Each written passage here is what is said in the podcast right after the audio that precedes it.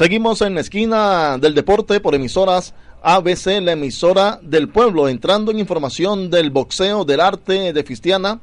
Bastante movido estuvo este fin de semana, especialmente en Estados Unidos, en el legendario y majestuoso Madison Square Garden de la ciudad de Nueva York. Ahí se presentaron dos peleas por título del mundo. La primera fue entre el kazajo Gennady Golovkin venciendo al norteamericano Daniel Jacobs. Esta fue una pelea bastante apretada. Ahora Golovkin, que sigue invicto, dice que se declara listo para enfrentar al mexicano Saúl Canelo Álvarez. Esta contienda fue transmitida por HBO Pay View en el sistema Pague por Ver, defendiendo sus cinturones de cuatro entidades, la FIP, AMB, OMB y la IVO por su sigla en inglés. En la pelea del nicaragüense Román Chocolatito González, y no, no, no, no mi ídolo, como lo dice de forma jocosa mi colega y amigo Francisco Urruchurto, sino que admiramos el boxeo de este peleador nicaragüense de 29 años de edad. No decimos que ha superado lo realizado por el finado Alexis, el explosivo Argüello, el flaco Argüello, esta figura del boxeo centroamericano y mundial. En fin, Chocolatito González sufrió el primer revés en su carrera, que tiene ahora 46 ganadas, nunca ha empatado y ha noqueado 38 ocasiones, tetracampeón del mundo. Este fin de semana no se esperaba que el tailandés Sil Wangel, Sil Wangel venciera por decisión mayoritaria, también en el Madison Square Garden, por el título Super Mosca versión Consejo Mundial de Boxeo. En el primer asalto, el tailandés mandó a la lona a Román González Mm, por un puño que pareció más un cabezazo, abrió una herida en la parte superior del rostro del centroamericano y una fuerte herida que estuvo brotando sangre en todos los 12 episodios, bastante emotiva.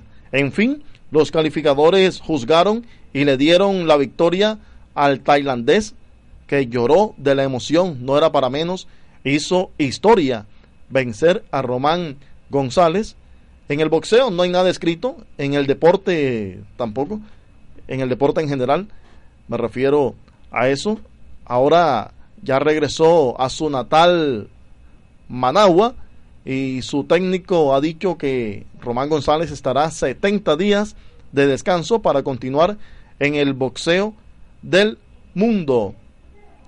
El barranquillero Rodolfo Papo Puente no pasó del primer asalto en Australia. Penosa presentación del colombiano que solo duró la mitad de, de, un asalto.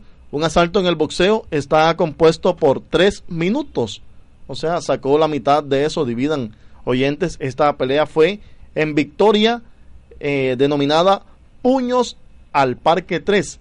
Allá en la tierra de los canguros se enfrentó a Camil Vaya en el peso ligero, como lo veníamos informando frecuentemente, o sea, 135 libras es el peso ligero, cuando hemos visto que este muchacho ha combatido en Super Gallo 122 y peso pluma 4 libras más, o sea, 126 libras. Esta información la estamos tomando de portal-box.com. ha recibido diferentes comentarios en redes sociales. Nos extraña que un ex campeón del mundo, como fue el gran Sugar Baby Roja, dijo que esto le puede pasar a cualquier boxeador. Hasta cierto punto, el ex monarca tiene la razón, pero cuando se prepara, cuando se prepara, no es posible que un viaje tan largo de muchas horas del otro lado del mundo, ya en Oceanía, duró la mitad de un asalto en un intercambio de golpes quedó tirado en una esquina neutral Rodolfo Papo Puente. Él también combatió en Sudáfrica y se vino cloro formado. Hay que entrenar el rebusque, solamente no es ganarse unos dolaritos. En sus puños está el futuro, pero cada quien es de libre albedrío y ellos tomen la mejor decisión. 7 de la noche, 57 minutos. Hasta aquí la esquina del deporte con Francisco Urruchurto Navarro, Emel Alvear y este servidor Felipe Sandoval Hernández. No se muevan de los 1250 de emisoras ABC porque ya llega el bordillo.